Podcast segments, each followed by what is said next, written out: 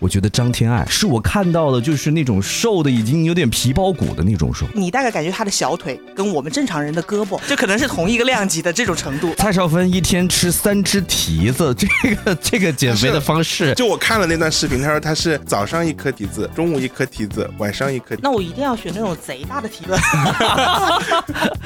飓风葡萄。对对对对，下定了说我一定要瘦这个决心，然后你可以看见你的这个体重秤呢，就是它每天往下一点，往下一点，你就会收获那种就不正确的成就感。颖儿这种，洪老师建议是完全不可模仿。嗯嗯嗯。呃，要想进 ICU，直接按它吃一个星期就可以了。谢娜 在节目当中讲到了一个辣椒减肥法。就是很多女生就会全身抹满辣椒素，然后把自己捆的就像木乃伊一样，就手上、腿上、腰上。王菊有一个奇葩的减肥的方式是拍额头，抑制食欲，从而减少进食。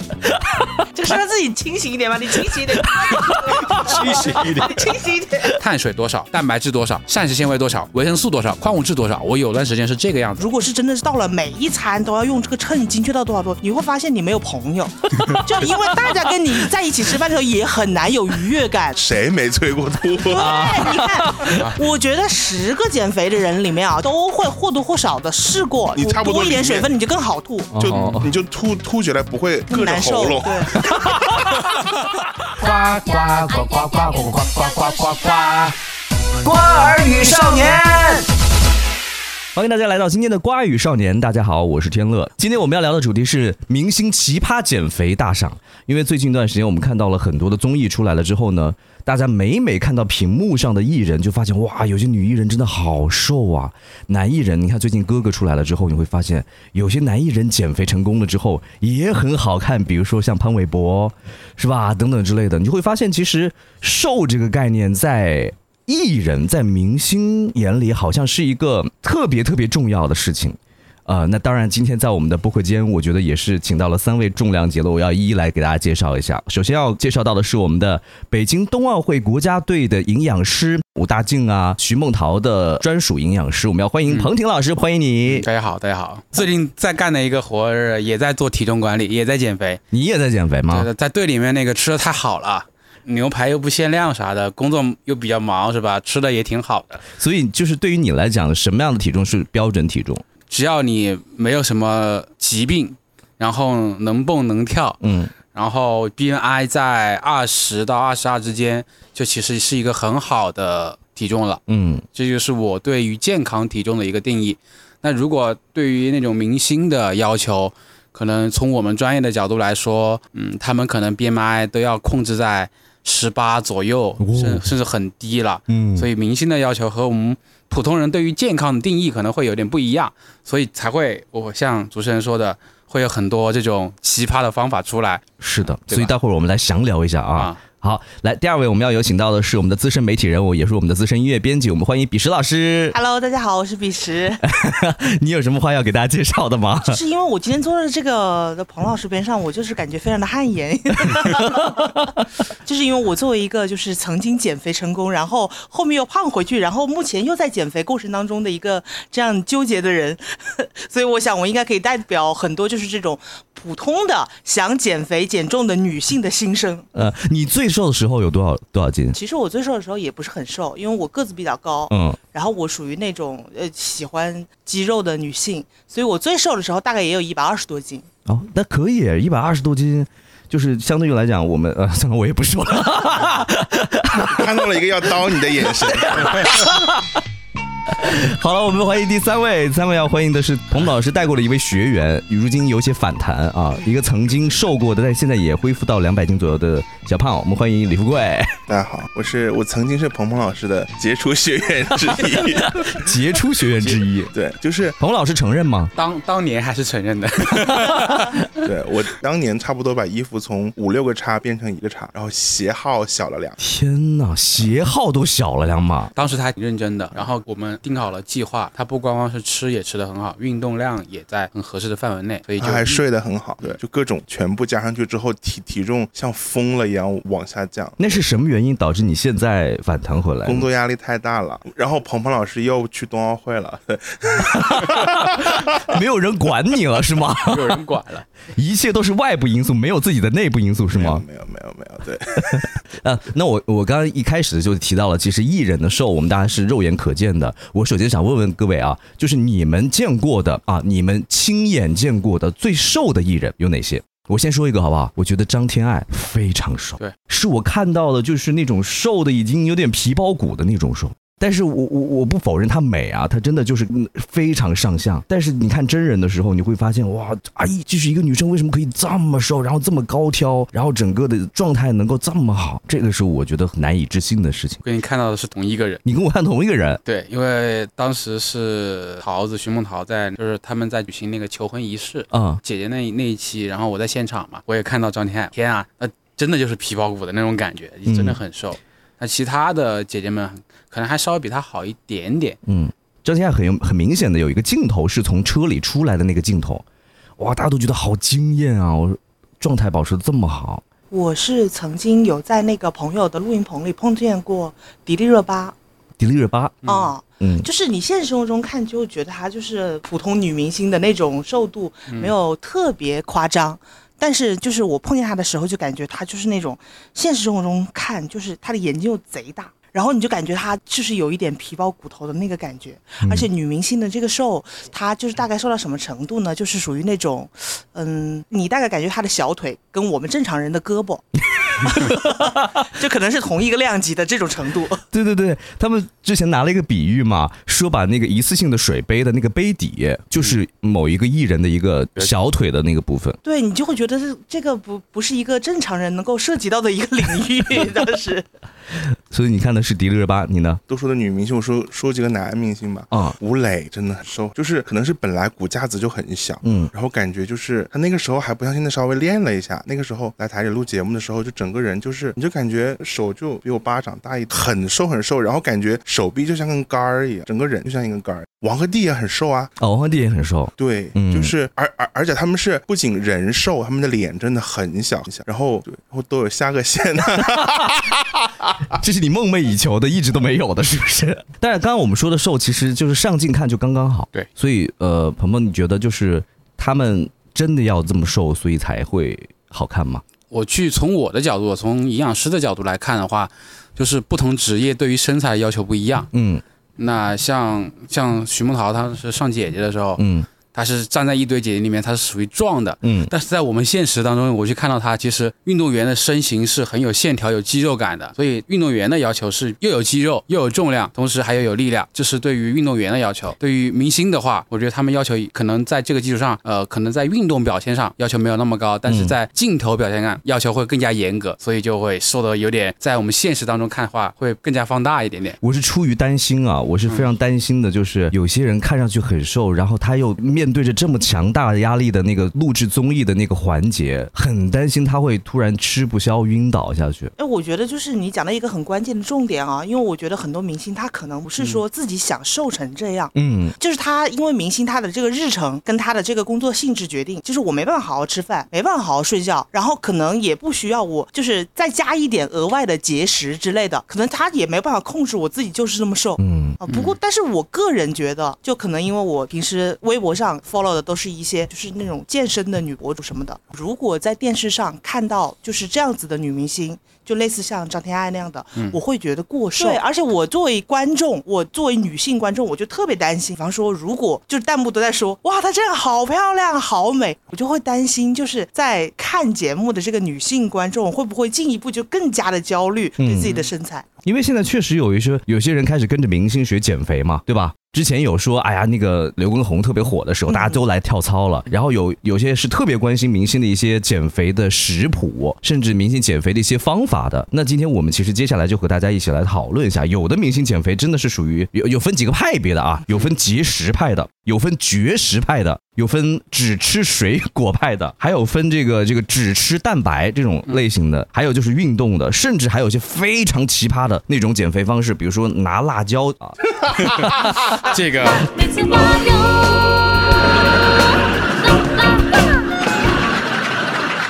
待会儿，待会儿。待会儿有一个鹏鹏有一个非常好的，是吧？哦，对，还有那种泡脚的，是不是？对对对对对，非常多。所以我们今天和大家一一来看一看，明星愿意去尝试一些新型的减肥方式。那我们首先说最常用的吧，最常用的减肥方式，可能大部分的明星会选择节食，对，就是控制自己吃的东西的量。这个也是不是你们最常用的？没有啊，我我我就我减肥的时候吃到我撑的不行。我给他安排绝对是撑到不行，一定是根据他身高体重，然后然后各种情况。吃不完那种，他就是按按照鹏鹏老师给我的量，我吃不完。那为什么可以瘦呢？那就是营养师的魅力，但是掌握了他一个他这个身体体重所需要的营养的量，同时呢又保证他不饿，嗯，才还能往下掉，就是要要去掌握的。就是我们经常说的是，你要减肥的话，第一个最根本的，就像你们平常说的，要少吃，嗯，打开合理的热量缺口。就如果这个热量缺口打开的不够，就可能减的速度就慢。但是打开的过高，其实身体也会有一个反馈，就是为什么容易掉头发呀？容易亲戚出走呀，容易皮肤开始变垮呀，它其实是就把这些正常的你应该维持的功能给关掉了，嗯，或是把它开启了节能模式，只要维持基本的能力就好了。所以你开的热量缺口过大了，其实还不利于减肥，嗯。所以我给小胖他当时为什么安排那么多？第一个是让他的身体觉得我现在没有在饿，我没有在，我没有在减肥，他就可以放心的把它里面的脂肪给用出来，然后就好往下减了。所以你问一下他，当时我带他的时候，让他饿了一顿没有？一顿都没有让他饿。你真的太幸福了，你有鹏鹏教练在这里。对，我们后面可以做那个己的方法，拖到后面去，大家可以接着往下面听啊。对对，就是你把那个那个艺人的方法跟大家分享。是的，我觉得首先要分享的是节食减肥的方式，有很多啊，这里面有很多代表性的人物。我们看到了颖儿，颖儿其实也还蛮瘦的。颖儿她每天一粒老干妈，半个柚子，旅游不吃饭只走路。不吃饭只吃减肥药，就是我觉得最可怕的就是减肥药。减肥药这个东西，他的胃能受得了吗？每天一粒老干妈，我觉得也挺奇葩的。能数出来也不容易。就是一粒老干妈，应该就是为了嘴里有味。就是我们有的时候，就是胖子有的时候其实不是真的饿，是觉得嘴里没味，嗯，想吃东西。对，嗯，对。像他这种颖儿这种的话，一粒老干妈，我的热量都算不出来，半个柚子也就大概六六十卡打六十大卡打天了。一老干妈热量忽略不计，还加一下消耗的一天热量。缺口不得一千多呀，太可怕了！还吃减肥药，我不管是奥利司他还是西布曲明这种，如果是奥利司他可能还好一点，西布曲明对身体负担太大了，这种就会真的会，我不知道颖儿她自己没有说出来，肯定她的经期肯定不对。然后奥利司他会有问题，就是他根本没有摄入油脂，他怎么对？他没用没没有用的，你一粒老干妈也有油硬的油脂，那点油 那点油 就就没你都还没到胃里，你都已经就就没了，跟你讲，在在肠道里面就没了。所以，彼时你看到这个食谱的时候，你有什么话想说吗？嗯，我觉得可能每个女生或多或少都试过节食。嗯，我因为我之前是体重基数特别大的，就两百多，两百一二十斤，大概就差不多这个量级。嗯，所以我最开始减肥的时候，我也是用的节食的方法。大概比如说，就那种一天吃一颗火龙果，然后或者是说，然后就是饿了就就就就喝点水，然后就是要不然就是一天吃呃一个苹果，然后一天两练，然后练到这种低血糖，但是觉得自己很棒，然后告诉自己要坚持，就这种。想到就心酸。但是大体重基数的人，我觉得节食刚开始的时候，你会就非常有成就感。对，因为你体重掉的非常快，我那个时候一天可以掉一公斤。你可以吗？我轻轻松松。哦，就我跟大家举个例子啊，我大概我去年为了担当伴郎，然后 然后。要把那个，我想象一下这个画面是什么样。对，然后为了把那个那个伴郎的衣服能够穿得去啊，你们伴郎是要穿西装是吗？对，然后我大概花了一个星期，算是快速刷吧。就我那个星期是断碳的，但是我的水喝得够，然后再加上一点点的运动，对，就正常的大概两三天去一次健身房，稍微练一下，然后适度的三个步每天晚上。我大概那一个星期十多斤，然后整个人是体重倒还好，是整个人的维度完全就刷。就非常快的刷下去。但是你要你要回来也非常快，因为你其实就是脱了个水而已。对，天哪！你看颖儿这种，呃，彭老师建议是基本上不可操作，对不对？完全不可模仿。嗯嗯嗯。呃，要想进 ICU，直接按茶吃一个星期就可以了。好，范丞丞，我们看看范丞丞。范丞丞他有一个，他说黑呃喝那个黑咖，吃蛋清。这个是很多男生可能会选择的，因为要吃蛋清嘛，然后增加一下蛋白质。三天瘦了十七斤。嗯，喝黑咖，黑咖真的会瘦吗？黑咖它只是说，在我们运动队其实也会给运动员喝黑咖，嗯，纯的美式啊，不包括一些什么这种调的那种咖啡的饮品。黑咖，然后给他们运训练前适当的补充，能维持他训练表现啊，让他的心脏的跳动的频率高一点点，让他觉得哎，我泵血很足，然后我运动就会有有比较多。但是因为泵血足了，所以你的消耗在这个时间段内稍微高了那么一丢丢。但是呢，还是说喝完黑咖要运动才会把这个效果达到最大，这是第一个。嗯，第二个，他有一个还算 OK 的习惯是吃了蛋清，不像前面那个呃颖儿的情况，就是蛋白质都不吃了，所以他保证他基本的一个蛋白质的摄入。但是像他是为了减肥，经常减肥，说的很多的就是断碳。断碳的话，它做到了。断碳就会有一个结果，就是在你断碳的时候，水分也会跟着你断碳的过程当中排出。嗯，那水分一排出多了，你身体里面的各种微量元素也跟着一起排出了。所以他三天瘦了十七斤，十七斤里面大概真正往下掉的，大概也就最多一斤左右。嗯，实际上可能更多的是在十多斤的水分在里面。断碳就会脱水啊，就是这么简单。所以我怀疑范丞丞之前是不是吃的很咸，所以一下子能掉这么多，挤干了把那个水分。对，然后黑咖啡还有一个效果就是它会让身体里面水分也会流失，所以大部分都是脱水。像这种方法，就在运动队里面是在我们最后几天要帮运动员控体重。比如说有的举重运动员要看要看重量级那种，那种的话，它其实是，比如说它是本来是几十公斤级的，它降一个等级，那叫快速脱水，嗯，进到那个那个级别里面。所以它这种方法适合快速脱水，但是不等于掉秤，不等于减脂啊。明白明白。比如说他马上拍一部戏了，对对吧？他可能快速瘦下来，这是一个很好的方式。对，但是它不等于就是说他真的是能够减下去的啊，对吧？嗯，有些女明星在产后她也是需要瘦身的，比比如说像赵。丽颖啊等等之类的，之前啊，那章子怡她有个方法，她说产后之后为了瘦身，只吃四口泡面就推给助理。哎，产后真的不不吃，真的过得去吗？但是我看到他这个只吃四口泡面，我就担心他如果是说产后为了瘦身这样子的话，他的那个激素就可能本来产后的话，就女性就处于一个恢复期，嗯，然后你可能会要面临，比如说这个呃抑郁，嗯，然后可能会有一些情绪起伏很大的问题。你再这样吃的话，就我觉得很难保证你的整个人是状态是稳定的。是的，他有四口泡面的热量需求，可以吃很多东西。四口泡面的热量可以吃什么？彭老师？一般一碗泡面，这是真的可以换算的吗？四百大卡的样子，四口的话大概在五十大卡到八十大卡之间啊。那能吃的东西的话，比如说可以吃到三十克到四十克的肉，还可以吃到十克的坚果，或者是蔬菜不限量，蔬菜你可以吃一斤多。对呀。而且它是产后哎，嗯，产后我排除它不要哺乳的情况，嗯啊，就是正常的，那它基本的能量也够啊。像章子怡那个身高身高的话，一天怎么样也要吃到一千到一千二，对吧？嗯，这是一个最基本的量。他要减肥的话，八百就是极限了，八百一个极限，大概也就是呃三碗米饭再加呃几两肉就差不多了啊。最让我好笑的，觉得就是蔡少芬了。蔡少芬一天吃三只提子，这个这个减肥的方式，就我看了那段视频，他说他是早上一颗提子，中午一颗提子，晚上一颗子，一粒哦。那我一定要选那种贼大的提子，飓风葡萄，这个提都要吃掉，舍不得丢。我那个减肥餐是三颗提子，然后我饿了，我实在饿的有点抖。我在打电话给我经理人，我说能不能再给我吃多一个葡萄？我真的好饿。他说不可以，那个减肥餐就是这样。我是你的话呢，我是偷吃的，多加一两个。我也是。不行啊，其实你偷吃完之后呢，晚上一餐就没有一个葡萄了，又少了一个东西。我那时候真的是吃完之后，我真的是觉得自己好像根本没有吃过东西，我要死的那种感觉。怎么做到的？一天吃三颗提子，感觉感觉就是为了嘴里有点味道。是，嗯，对，嗯，然后就喝水。但我觉得这个很难做到，真的很难做到哎。，但是我觉得你不要就是第一想减肥这种心。真的吗？我我不跟你说，我就是一开始减肥的时候就是一一颗火龙果。我觉得人呢，你就是怕有决心，你你 然后你特别怕见成效。就是当你比如说你下定了说我一定要瘦这个决心，然后你可以看见你的这个体重秤呢，就是它每天往下一点，往下一点，你就会收获那种就不正确的成就感。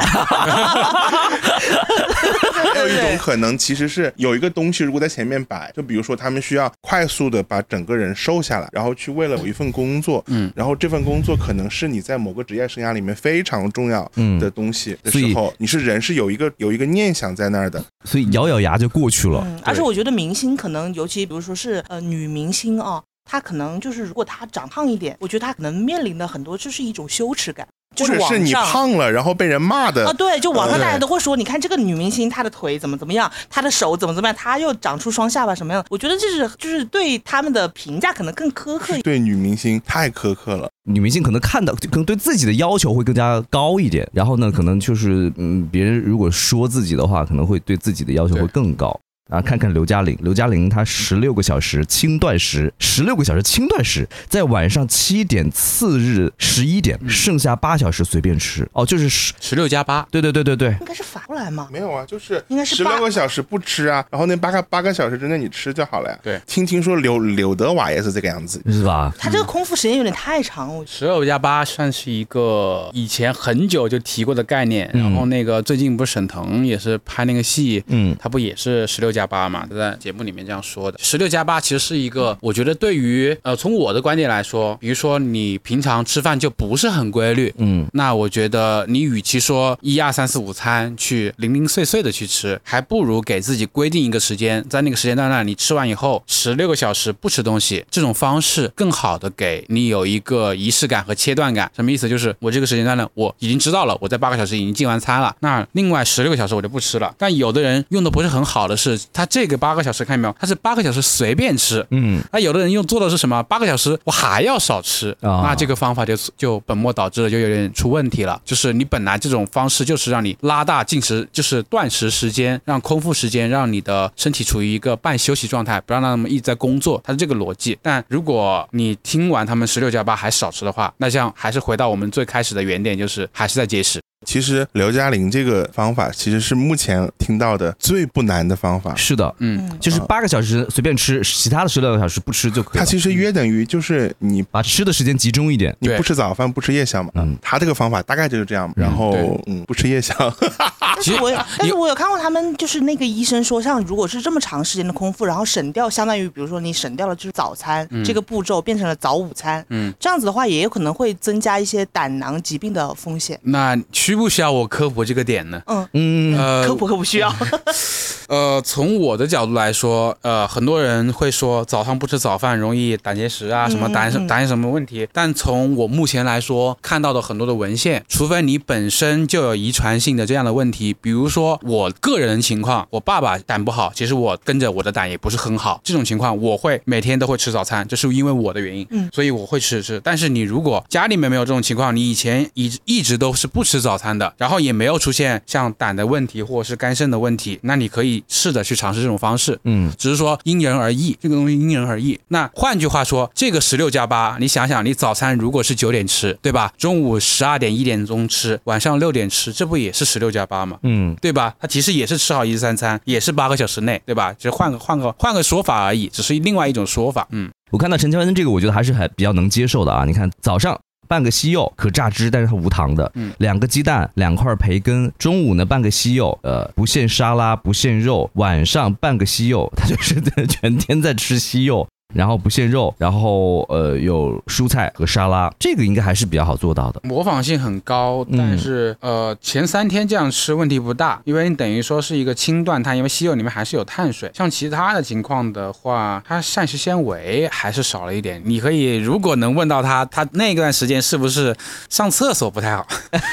对，很有可能会这种情况。啊、啊，就是虽然说有吃了蔬菜，但是因为它的那个主食的那个量实在是太少了，所以它可能会出现上厕所不好。但是体重，因为西柚本来就是一个低卡的水果，嗯。啊，低卡啊，和乔恩都非常爱吃柚子，对，像柚子、蓝莓、莓类的这种都是一些低卡的水果，嗯，所以他们会选择这种，也也是有一定的理由的，嗯，其实呃，除了蔡少芬那个我有点没有办法接受之外，其他的好像都还能哦，颖儿这个也也不行，颖儿也不行，对吧？好，来看看第二个绝食，这个我我说到了一个就是马思纯，马思纯因为之前有段时间状态非常不好，这个大家应该都知道。嗯，然后他是就是为了减肥，完全不想吃任何的东西，就是完全绝食，就导致了身体的这个危害可想而知了啊。嗯，就其实不用带过多的解释。对，但我觉得针对像马思纯这一类的那个人群的话，他可能是被情绪主导的会比较多。是的，就比如说他很多，我不知道现在十六型人格他属于哪一种啊？因为我不是。很了解，就是他可能是说你今天胖了，他会很在意这句话。那有人说你胖了就胖了呗，反正我自己吃的开心就好了。那不同人对于这个食物的理解也会不一样。我不知道你们还记不记得马思纯曾经上过一次脱口秀大会，嗯，是吧？然后当时他出来的那个状态就是脸上很多肉，就很胖的那个状态。忘了，但是我是记得大家有一段时间就是大家在讨论，是不是因为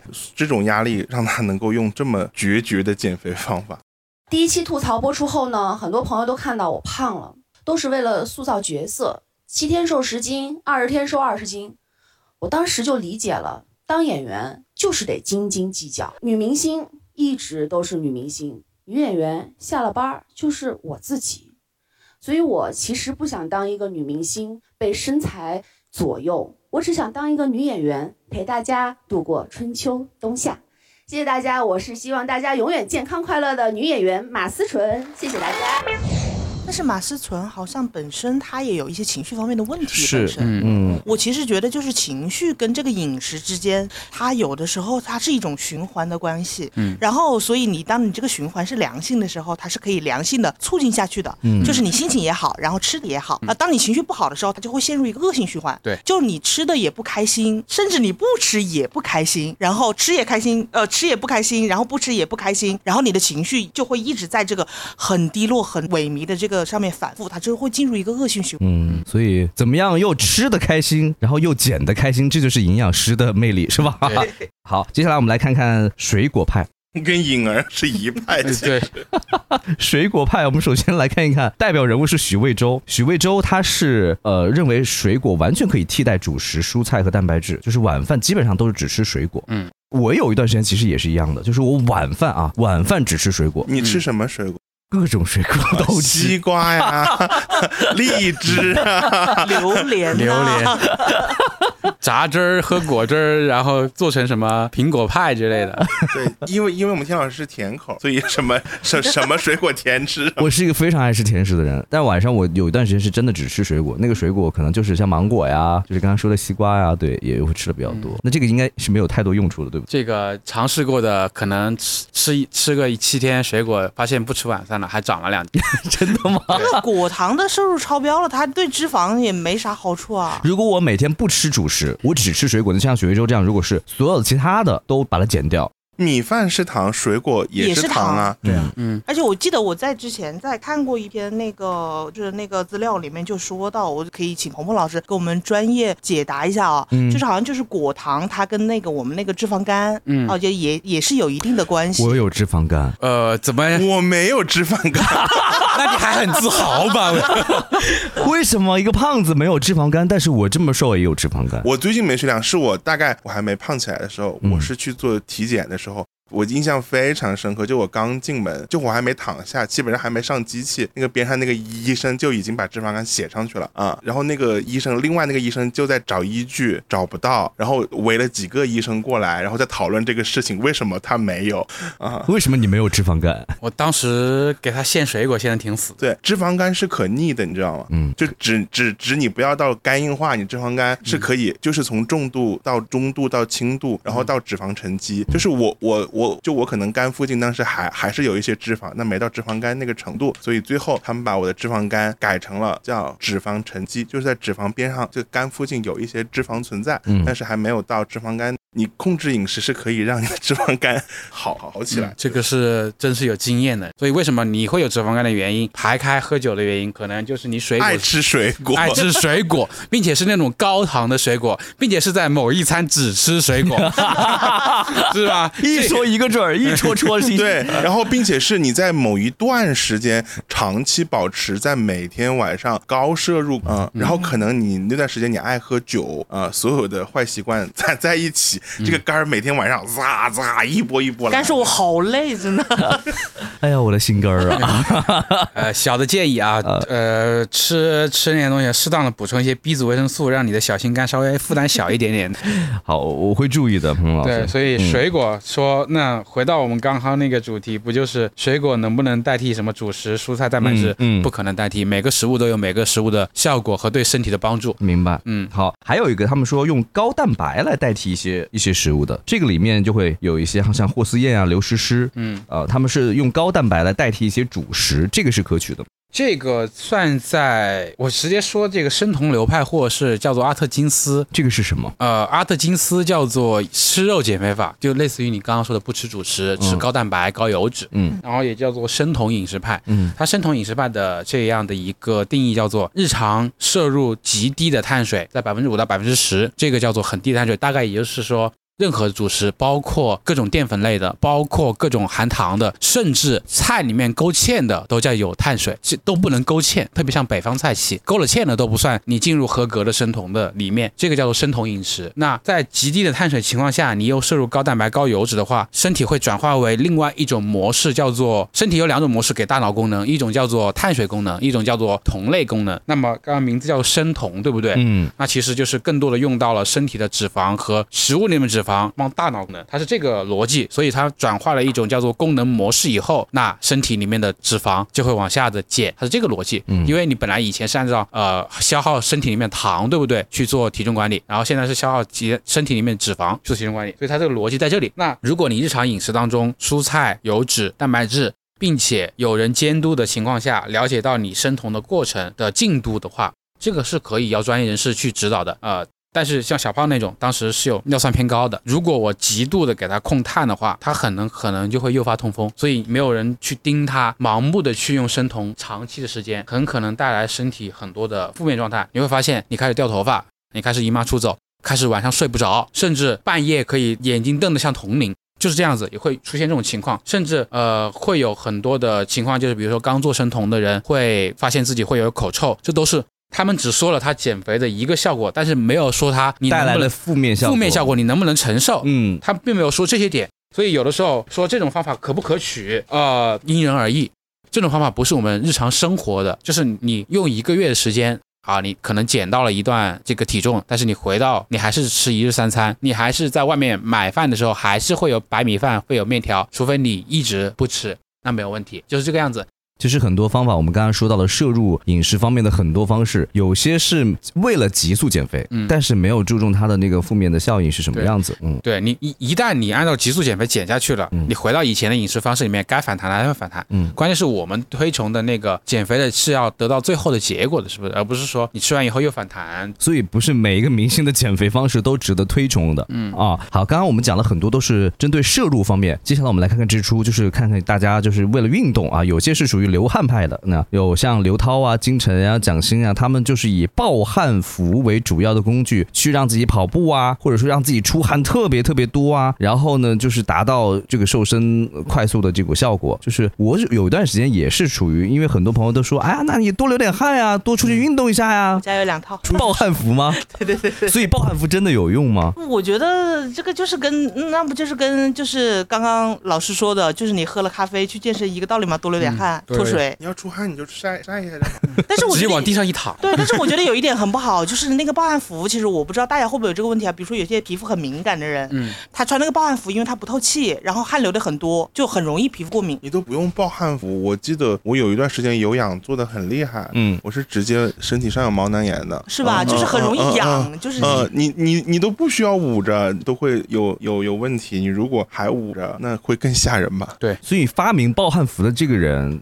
但是出于什么样的目的？真的流汗能减肥吗？流汗，首先我们说的是减肥，我是说说掉秤和减肥的定义是不一样的。嗯，掉秤，那用暴汗服，你出了汗，你肯定会掉秤，对吧？但是减肥是要减掉身体的脂肪。嗯，那出汗并不能带走你的什么脂脂肪，对吧？所以就是说，暴汗服这个东西发之前发明的人是干嘛的？是是类似于这种做运动的，要快速掉秤的才去发明暴汗服。它利用的就是你身体为什么会出汗，是因为内外的环境温度不一样。啊，所以外面热了，你要通过出汗把身体里面的热给排出来，所以它就出汗，从水分把你身体里面的热量带走了，所以出汗了，就是这个逻辑是在这里。所以如果你脱了水以后，你身体里面过热，像现在因为温度比较高嘛，有的人说，呃，你中暑啊，这东西真的会对，如果你长期这样子，或者是水分摄入不足的话，真的可能你就真的要进医院了。电解质完全紊乱，这甚至会严重的，真的是会出现这种器官的衰竭。嗯，而且有的人会觉得，我特别要科普一个点，就是我很怕，就是这个已经涉及到健康问题了，它不是单纯的减肥了，就是你出了很多的汗，你出了很多汗，好，那你学会说，哎，我出汗了，我要喝水，对不对？他们有的人就喝白水，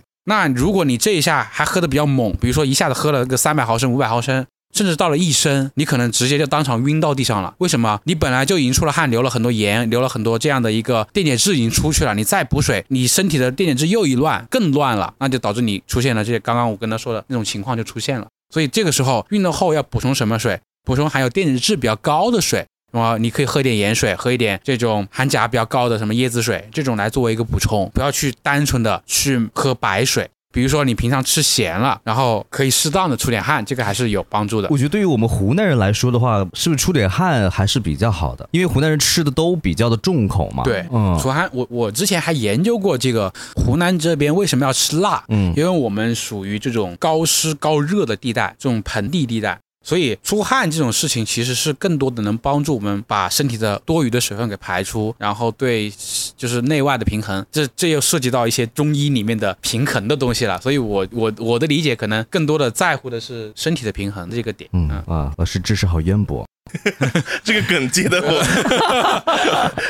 我们直接跳过下一趴，我们来看一看奇葩方式派。奇葩方式派当中有三位，我们今天要重点来说的第一位是谢娜。谢娜在节目当中讲到了一个辣椒减肥法，这个辣椒减肥法怎什么样子呢？在身上啊涂满辣椒揉捏，然后裹上保鲜膜，在一个蒸桶里面蒸四十分钟，这是她的辣椒减肥法。就是我感觉跟你讲，你你这个这个时候你做后期的时候啊，在这一段的时候配上菠萝菠萝蜜会很好笑。涂满辣椒揉捏，然后裹上保鲜膜，在一个蒸桶里面蒸四十分钟，这是他的辣椒减肥，他的辣椒减肥法。光鹏老师说一下这个，我来形容一下，我这个时候剁好了一顿排骨，加点生抽酱油，再加点剁辣椒，最后来撒上一一层灵魂的豆豉辣椒，然后蒸上四十分钟，一个新鲜的豆豉排骨就出来了。我觉得这个跟包汉服应该是一样的吧，其实。汗蒸是吧？就是你裹保鲜膜跟穿那个暴汗服效果。而且辣椒对皮肤的刺激很大，很容易过敏啊。嗯，对啊，涂满辣椒。你们你们有没有用过？就是以前我们就是年轻的时候，小时候就是有一些很流行的那种瘦身霜，其实里面就是辣椒素，就是你抹在身上就是火辣辣的。嗯。然后就是很多女生就会全身抹满辣椒素，然后把自己捆的就像木乃伊一样，就手上、腿上、腰上，然后不光这样还跑步，然后跑步完了以后就哇，我的腰围今天又瘦了多少厘米？米多少厘米就这种，这这裹着保裹着保保鲜膜蒸自己不会脏，不是烫伤，它是它不跟暴汗服差不多嘛？就是让你捂在这里散热热热气没有出去，它不是一直在出汗嘛？这个逻辑是是一样的。但是为了出汗，所以才是这个样子。因为它为什么后来要进去要蒸四十分钟呢？就是要出汗。对，蒸过自己包着保保保鲜膜也会烫吧？就我记得温度可能要控制的好，就在这个低温烫伤的这个界限以下。是的，呃，不然的话肉就不嫩了。在队里面是 零下二十多度，包点保。保鲜膜也挺好的，太冷了，零下二十多度。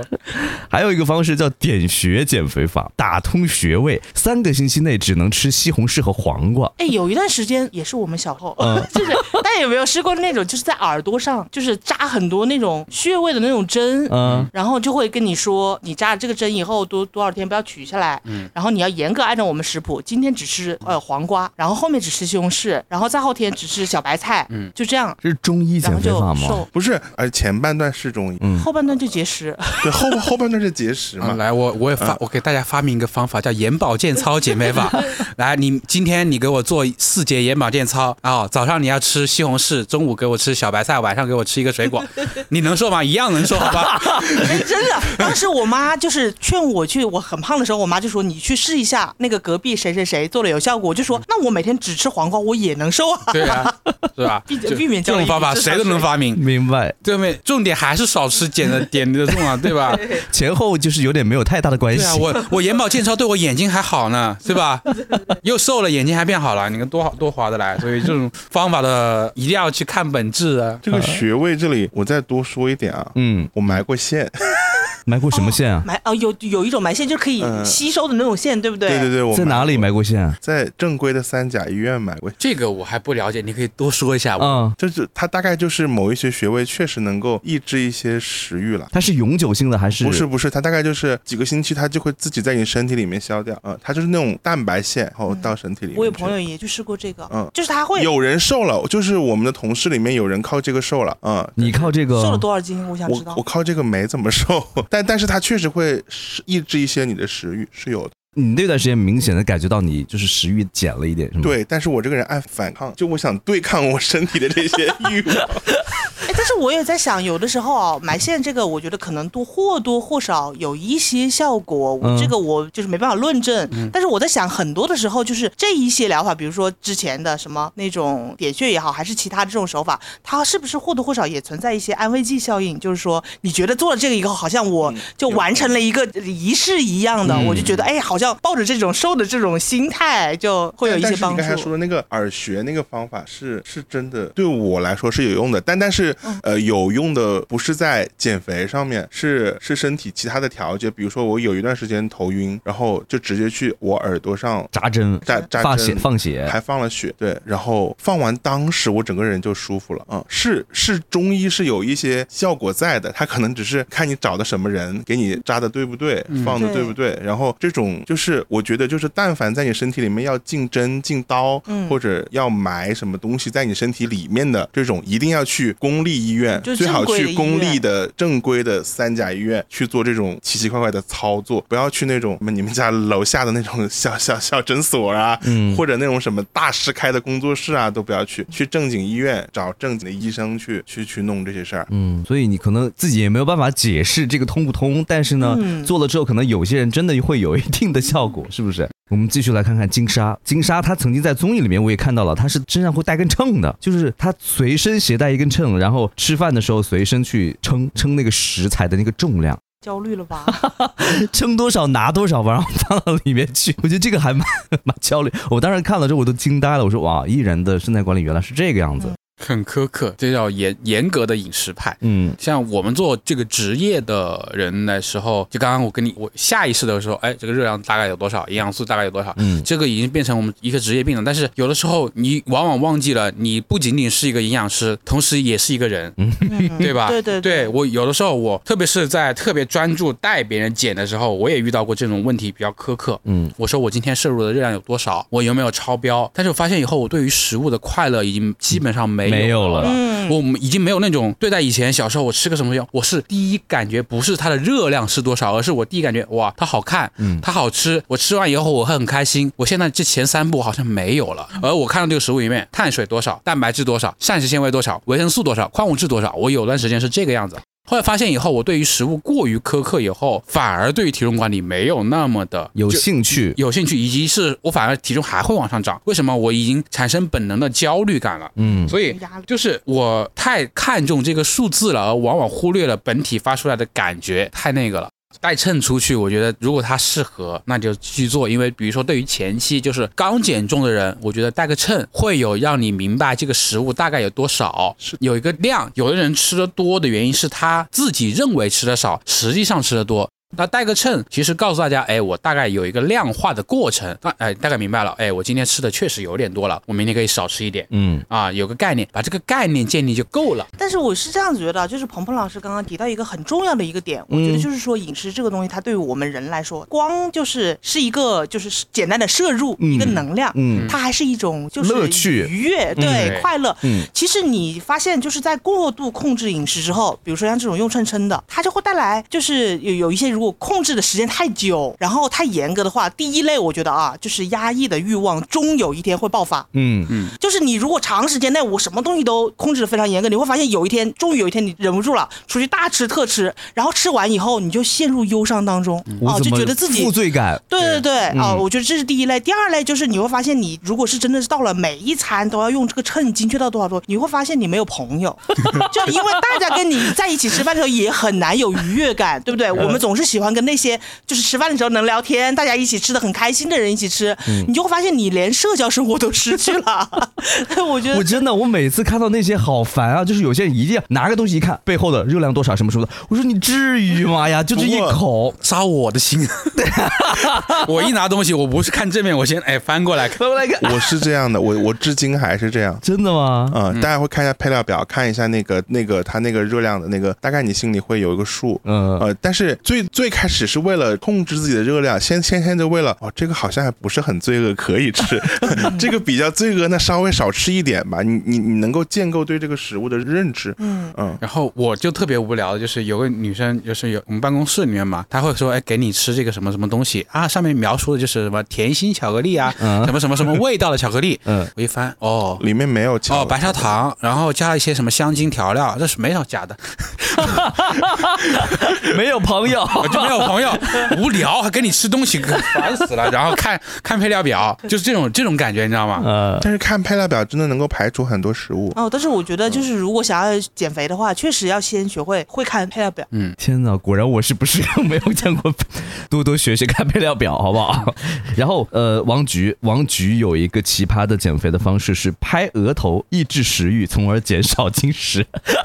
就是让自己清清醒一点吧，你清醒一点，清醒一点，你清醒一点，拍额头。你要减肥，你是要减肥的人。就这种方法，你至少不可怕，就是你至少觉得就是不伤身体。就我还看过更悬的那种方法，就是那种我不知道是不是真的啊，说有一些香港艺人会在肚子里面养蛔虫啊什么，有的应该是有人试过的，我觉得应该会有。嗯，肚子里养蛔虫哦，我觉得养蛔虫是比较少见的，但是有一类我觉得很多见，就是就是吃完以后，这个是很常见的。催吐吗？哦，催吐是很常见的。谁谁没催过吐？对，你看，我觉得十个减肥的人里面啊，就是不是排除像鹏鹏老师这种就是专业人士。鹏鹏老师我也催过，我没有。就是很多，尤其是就是就是普通人减肥的，可能都会或多或少的试过，就是绝大部分都或者说是说，比如说我今天吃多了，然后我有负罪感，我去吐掉，真的真的有。是的，就我在减脂期间，就比如说呃，有朋友约我去吃夜宵，我实在忍不住了，我吃了一点，然后我就开始喝水，滋滋滋一个灌，然后然后忽然他们发现我不见了，然后看发现我在厕厕厕厕所门口。对，就是因为你吃多了，你会有负罪感。嗯，我白天练的那么辛苦，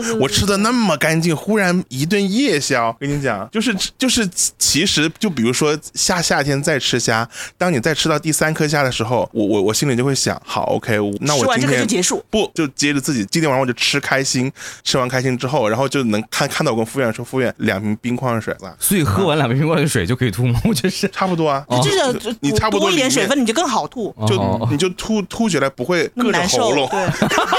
对。哎呦我的天！哎，但是但是真的，我觉得啊，就是它食物，就是当你就是就是减肥这个东西成为一种执念的时候，它食物很有可能会变成这种就是困扰你的东西。什么意思呢？就是比如说像刚刚就是大家说到的，就是我比如说我今天出去吃宵夜，我去的时候我既然已经开始吃了，我就告诉自己，好，今天晚上我吃的开心一点，就不要有这个负罪感了。但是吃完了以后你控制不住，你吃完了以后你明明是告诉自己说今天我可以解放一下，今天我可以多吃一点，但吃完了以后你那个负罪感你控制不了。对我我我有一段时间是憋回家里吐，但后来发现你憋久了吧，吐出来就没那么方便了。一定是饭局还没结束，你就悄悄的躲在厕所里吐掉。就是你的胃还没有感受到那个食物的滋味，对吧？学长，你们俩可以单聊一下。这个这个这个太有画面了。我觉得这个肯定是很多就是减肥的人都试过的方法。呃，刚刚说的养蛔虫那个我也听说过，就是有些香港明星在肚子里养蛔虫，但这个怎么养呢？我想知道这个怎么养。吃活虫卵。哎呦，哎呦哎呦，不要说。哎呀，我觉得这个这个这个我之前看的那个就是那种娱乐新闻报道过啊，他们就是有些人就是会专门吃那种，他可能就会把你包成类似于什么胶囊那样，不知道，反正就是他不会给你一条吃下去了，那也躲不过胃液，对不对？啊千万别学，大家千万别学。是的，可能就是那种方法别学那个，但是我觉得有点太极端。那个鲁豫脸，真的吗？我不信。王菊那个拍额头，我是没有办法去理解为什么拍额头是可以减肥的。我要多拍几下，清醒一点，让自己清醒一点。我从明天开始，田乐老师，我拍你。你是一个月，我你们想吃东西你就告诉我，我就来拍你。可能我脸就拍瘦了。然后还有一个冷冻减肥法，说是坐在一百啊，坐在零下一百四十度的冷冻舱里面，是一种新型的减肥方式。哇，里面冒着白气的是那种液氮制冷造成的。嗯，冷冻减肥法，一百四十度，零下。我大概看到过，就是抖音里面是不是武武大靖还是谁，就是坐在那个冷冻的那个东西里面就飘着白烟。他们那个是为了干什么？为了是疏解压力、疏解肌肉吗？还是真的减？怎怎么可能拿这个去减肥？这个这个是干嘛的？这个是高强度训练以后肌肉有很多的炎症。嗯，那通过冷刺激来恢复它的一个状态。有的时候，哎，我们为什么运动后要冲冷水澡？其实也是一种意思啊。这个冷冻的话，第一个能增加你的短期内血液循环。嗯，比如说你这个时候产生了很多呃运动以后，你想到你消耗的时候，你是不是会产生一些代谢的，就是那种不好的东西？就简单来说，不好的东西你要赶紧排出去，对不对？那冷冻就是一种刺激，让你赶紧排出去，它是这样一个过程，叫做就是帮助你运动后消除炎症的恢复方法。嗯，还有一个点，为什么说会有这样的一个冷冻减肥呢？就是很多人会说冷刺激其实会加速你的新陈代谢，然后新陈代谢一高了，你消耗就高了，所以你你消耗高了，你这样就体重就会往下降了，它是这个逻辑。所以我们在运动队的时候还用过一个东西，叫做冷热水池。那么冷热水池那个水的话，大概六度，六度的水旁边呢是一个三十多度、将近四十度的水，你在热水里面泡一分钟，然后在冷水里面泡二十秒钟，来回交替，然后交替以后，这样达到一个恢复的作用，就是冷热循环，很爽的，从热里面然后进冷，那种刺骨的刺骨的那种感觉。但是有一个点，用完以后睡得特别好。你也知道睡觉能帮助减肥，对不对？嗯，睡得好的话，你减肥也速度也会加快，就是这样。我试过那个冷热交替，冰火两重天，它是怎么？就一般的那种叫什么澡堂子？哦，东北好像有一些澡堂子是冷水池。长沙之前很多澡堂子是有这种，就就就就就是它会有那种池子里面放冰，然后对是有的。然后但是你根本受不住啊，一般人身体是根本吃不消的。你还搞几个来回不行？我搞一个来回我就不行了。我们我们那是一群人，我们那一群人说今天游完泳以后，然后就那边就有游泳那种冷热水池，先是在热水里面哦舒服，然后就开始一二三进冷水，然后一二三一进去，然后开始疯狂的叫，然后忍个二十秒，好了没有？二十秒，然后疯狂的跑回热水池里面泡的，就是这种来回，大家都是互相鼓劲才敢入那个冷水池。我觉得我觉得这个比较适合运动员，真的。哎，但是我有看过一个就是呃医美的一个技术，叫做类似好像叫护素疗法，就是比较实心的，它跟这个有异曲同工之妙。嗯，就是它又有一个仪器，然后比如说我要减肚子，然后它放在你的那个腹部这个地方，嗯，然后移动，也是一些低温，然后它的理论原理大概就是，比如说我把这个低温造成你这个皮下脂肪冻死的一个效果，然后它就会自然而然随你的这个身体的这个循环，把它这个冻死的这个脂肪代谢出去。啊，但是我没有论证过这个方法是不是有用，因为它很贵。贫穷限制了我们的想象。对对对，这是我们刚刚有有其其中的有说到了一些网红减肥法吧，这个算吧，有的有有的是算的啊。其实网红减肥法当中，我们发现有很多让你觉得很奇怪的一些操作啊，是有助于减肥的。之前我们看到有说像呃暴汗服，我们刚才说过了，还有束腰带的，还有哥本哈根。哦，我们有一个同事这两天一直在楼下做哥本哈根的减肥，天天吃萝卜。然后还有酵素减肥法，以及呃麦吉减肥法、针灸减肥法这些，还有椰子油减肥法等等这些。所以像这种类型的，我们能够在呃社交平台当中看到的一些网红减肥法，哪些是可取的，哪些是不可取的呢？你要我看一个都不可取，真的吗？就是从我的角度来说，我算我我我们营养界也分流派的啊。哦，每您是什么？我是均衡营养派的啊嗯啊！运动营养均衡营养派的，然后还有很多流派，什么那种偏低碳的流派的，嗯呃那个低升糖的流派的，嗯，他们说最近这种研究以及这种流派很多啊，就是互相打架，说就是我们叫做我们叫做遵循中国居民膳食指南，或者是世界人民膳食指南这种传统方法来做科普的。首先，我们的出发目标是一定不是单纯的只是减肥，单纯是维持让你维持一个更好的健康状态的这个最终目标而出发的。那减肥只是在你的健康过程当中的一环啊，就是只是当中一环。所以我这个流派的话是告诉大家怎么吃的健康，顺便能减减肥。嗯，那其他流派怎么样？我不乐于过多评价，怕被打。哎，您在那个冬奥会国家队的时候，然后跟帮助那个像徐梦桃啊、吴大靖等等这些运动员，他们做减肥的时候，或者说做做那种你说健康饮食的时候，嗯，有做过一些什么？或者说你针对，比如说你就针对徐梦桃的体质，嗯，当时做了一些什么？像首先我一进去不可能马上给到他这些呃应该怎么样去做，嗯，而是说我们先我观察他一段时间，跟踪他一段时间，他吃的什么样子。后面我就发现他那段时间他不太爱吃红肉，不太爱吃红肉，就比如什么叫红肉？嗯，什么叫红肉？比如说猪牛羊肉，嗯，这种动物的两呃四条腿的在地上跑的这种肉啊，这个叫红肉，它里面含铁比较高。那啊发现他这个原因后，他那个每一个星期要测到他的这个抽血，然后根据他指标发现他的铁还是比较低的。那根据这个情况以后，我们再去说增加红肉的一个比例，然后补充一些铁剂，嗯，然后再发现他运动习惯当中晒太阳会相对来说比较少，那么还要补充一些什么维生素 D 啊，而且所以就是这些东西不是说他就是饮食已经不足以让他快速的恢复到那个平衡的状态了，嗯，只能用一些补剂来让他们拉到那个平衡值来维系它。所以在这个过程当中，你说运动员他是不是很均均衡的饮食呢？相对于普通人，他们要求更严格，已经上到补剂了啊。上到补剂了，而且是这种高剂量的补剂啊，所以就是有区，还是有或多或少的区别的。那正常人应该去补一些什么补剂呢？正常人，我觉得我经常推荐的一个补剂就是 B 族维生素。这个东西常备，第一个它是水溶性的，它不会在身体停留过长的时间，所以你不用担心维生素过量中毒的问题。嗯，它是水溶性的，这里多喝点水，嘣就出去了。等一下，我问一下，B 族吃完之后是不是尿液会变黄？对，B 二是叫核黄素，它本身就是带黄色的，所以是正常的啊。所以是嗯，对，胡萝卜那种颜色，类似于那种颜色啊。呃，这个科普就是说，你正常的少喝水是那种黄色，嗯，但是吃完 B 族维生素是那种青黄色，两两种颜色不一样的，而且你可以注意一下这个说的。很细节了啊，去感受一下啊，嗯，就是如果你是少喝水的那种黄色，你会感到有一种热的感觉；如果是那种青绿色，你是正常的那个温度，会不一样，自己去感受。什么热？是是尿出来的过程？对对对对。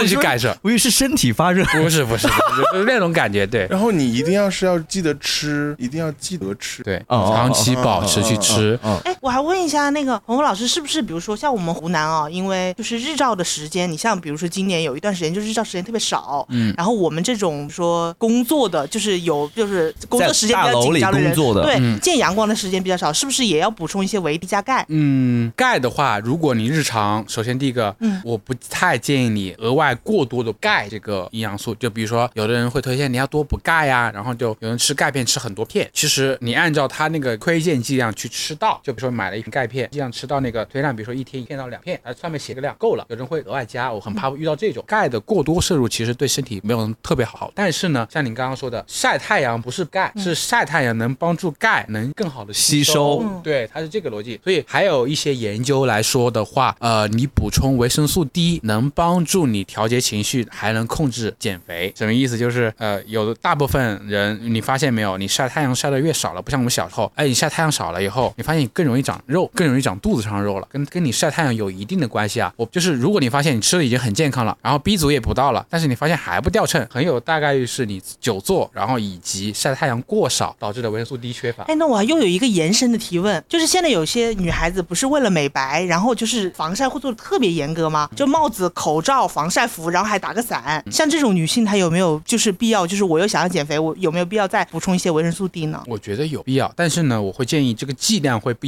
会不一样。你补少了又没用，补多了又有影响。那这个剂量是多少？我会建议你到医院去做一个叫做血样检测，嗯，叫二五羟基。这个东西稍微学术一点，就是到血液科去的二五羟基这个指标在哪个范围，会有一个范围的推荐。那大部分人，大部分人像我们平常久坐一个小时，呃，一天也就能真的见到太阳的时间，也就可能下车，然后再到办公室这么短短的两三分钟。那我会建议你会高于我们平常说的这样一个四百个国际单位，我可能会推荐你到八百个单位，然后可能更加严重，以及发现你在减重的话，我可能会推荐到一千二到两千。但一定说我能说出这个话的原因是我一定是观察你、了解你一段时间以后，我才会给到你这个建议，而不是说，哎，你你最近晒太阳晒的太少，那你来给个两千给你，不可能，绝对不会说出这样一个结论性的话给到你。所以你要多少，首先你要去啊多少的话，首先找一个安全单位，没有错，不会出现问题，大概四百个单位就够了，嗯啊。但是如果你说想要一个又能维持好健康，同时还有你在减重的话，那我会建议你评估之后再去做这样一个补充，嗯啊。维 D 是脂溶性维，刚刚有说两种维生素嘛，一种叫做水溶性的，可以喝的水就排出去了。那脂溶性的，你想你身体有脂肪，它就会停留在脂肪的这个里面，它排不出去，时间一长了，就有可能会带来一些负面影响。嗯，所以这个一定要去评估再去做这个事情。像懒人一点的，我就是每天一粒男士复合维生素，每天记得就行。嗯，就按你就仪式性的每天，我是每天睡觉之前来一粒。复合维生素的牌子，你吃的是？我觉得只要是大牌子就好了。你有没有发现你吃复合维生素的时候，晚上容易睡不着，入睡？我还好，你还好。嗯，但我会建议你那个早上吃，也不是早上吃，你随餐吃，然后尽量别在晚餐吃，因为它里面的个别的维生素，如果买了以后，它有的维生素里面可能放了一点咖啡因类的物质，以及 B 族维生素，它其实是会对于你来说，呃，本来你的肝脏要休息了，代谢要休息了，它又会把你激活一下，你又在开开始工作了，支棱起来了。对，支棱。早上会有别的东西要吃，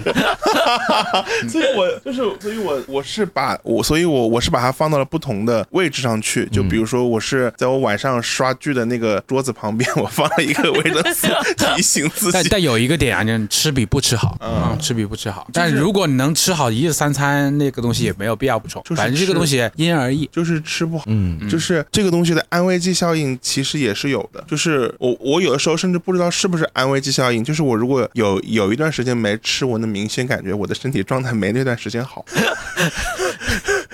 有，对，然后换了牌子，然后换了成分，嗯，你会感觉很明显吗？会，就是我是现在买的某个，呃，我从国内品牌换到国际品牌，更更贵的那个牌子。我真的感觉更强了，我我我我现在那个叫绿马达，就是是是拜耳出的一个男士复合维生素，是真的，我我精力能好很。去观察一下它里面有没有放咖啡因，大概在一百二十毫克。对，反正是真的精力好很多。你确定吗？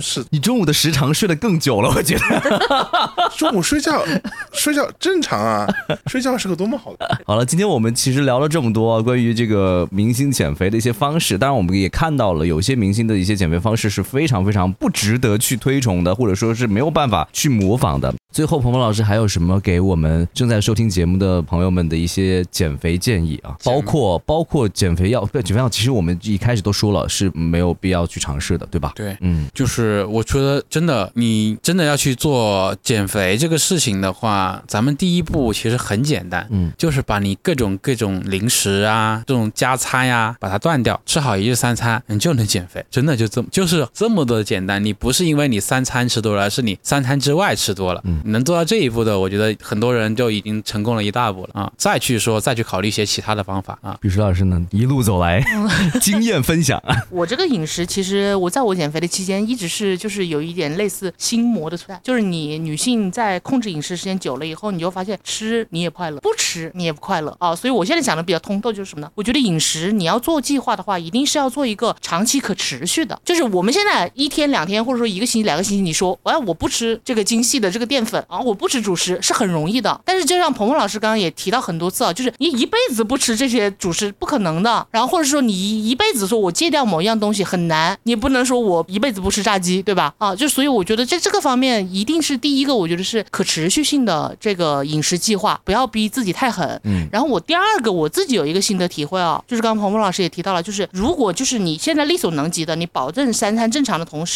你能够把第一个是鹏鹏老师提到零食，第二个我自己的心得是加工食品，就是你比方说我如果能吃肉，我就不吃什么呃火腿肠啊啊香肠啊午餐肉啊，然后我如果能吃水果，我就不吃果，然后果干这些东西，就是你能吃新鲜的自然的，就不吃加工食品。我觉得这个就是也收效很好。嗯，对于女明星的，今天听了这么多的减肥的方式，对你有什么感想？呃，我是发自内心的想对大家说啊，就是我觉得各个体型，就是虽然虽然说我们现在有胖有瘦，然后大家的最终目标一定是健康，嗯，但是各个体型确实是有各个体型自己独有的美，每一个灵魂都是独特的。是的，我也希望就是说，各位不管是男生还是女生，不需要对自己的这个体型过度的焦虑啊，然后过度的苛求自己啊，就是人无完人，是吧？嗯，有的时候我们看到的这个身材也好，我们看到的这些美也好，更多的是滤镜之后的，嗯啊，我们现实生活当中，我觉得大家还是沉下心来，卸掉滤镜，就是认真生活最好。每个人对审美的方式不一样，审美的标准也不一样，不是唯瘦才是美。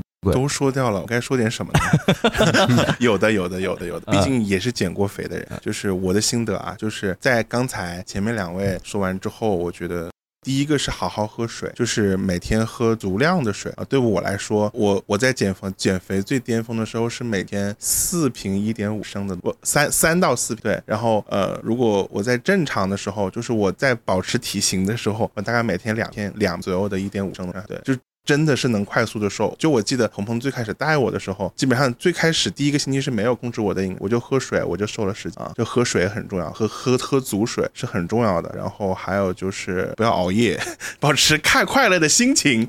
对，然后嗯，除了比施老师刚才说的那些嗯方法之外，就是各种替代方法之外，就是你能自己做就不点外卖啊，能自己做就不出去。你家里有有一些很有用的小小家电能。能够让你饱口饱口舌之欢，就是你可以去买一些空气炸锅，对我有。用用空气炸锅去炸，对，然后还包括一些有的没的的东西，你自己做很多东西是可以控制的，嗯，你点的外卖或者去吃，啊，就好了，而且又省钱啊，对吧？好了，谢谢谢谢三位今天来到我们的播客节目，然后也让我们起码是知道了一些，就是不管是初级减肥啊，还是已经在减肥路上多少年的一些朋友，觉得有一些减肥的经验可以和大家一起分享。同时呢，也让我们看到了明星艺人，在减肥的过程当中，他们可能真的我不是为了他那样子快速瘦身的情况下，其实没有必要做一些让自己不太舒适且负罪感又强而带来一系列的影响又比较深的一些行为吧，减肥行为。感谢大家收听今天的《瓜儿与少年》，明星减肥的奇葩方法，不要轻易模仿哦！欢迎订阅、点赞、留言，打开评论区和我们聊聊你印象深刻的奇葩减肥史。